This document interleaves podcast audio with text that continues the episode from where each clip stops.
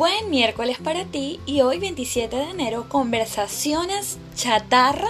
Mateo 12:37 Por tus palabras serás justificado y por tus palabras serás condenado. Es muy común oír que las mujeres hablamos más que los hombres. Sin embargo, para no dejarme llevar por lo que se dice, me puse a investigar al respecto y lo que descubrí me resultó sumamente interesante. Según una investigación en la Universidad de Maryland en los Estados Unidos, las mujeres hablan más que los hombres. Esto se debe a una proteína que produce nuestro cerebro. Debido a esto, las mujeres pronuncian unas 20.000 palabras al día, mientras que los varones no más de 7.000. A modo de broma se me ocurre pensar, si hablamos más por causa de una proteína, ¿por qué algunas de nuestras conversaciones son chatarra? como los chismes, las quejas, la crítica injustificada, los chistes vulgares, las mentiras, los rumores, las conversaciones ociosas y vanas que se hacen interminables y no traen ningún provecho ni al que las dice ni al que las oye.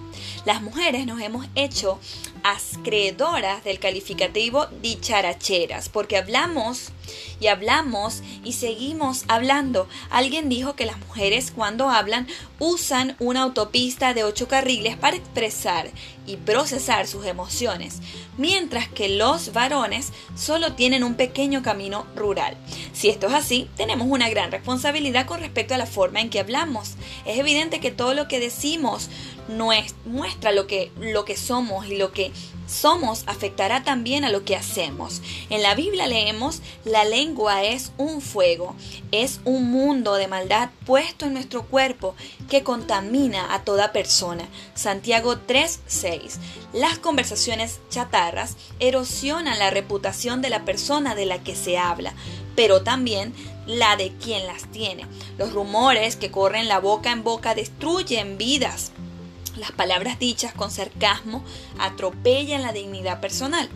Y ni qué decir de las palabras vulgares que no solo violentan el idioma en sí, sino que también ofenden a Dios y no nos denigran en nuestra condición de seres creados a su imagen.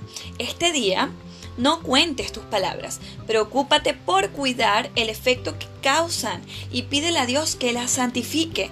Toma en cuenta que lo que dices puede ser bueno para ti, pero malo para otros. Hacer chiste a costa de la dignidad de otros es inmoral. La queja constante corroe tu capacidad de ser feliz. La palabra dicha como conviene es un bálsamo para las almas. Darás cuenta ante Dios por tus palabras.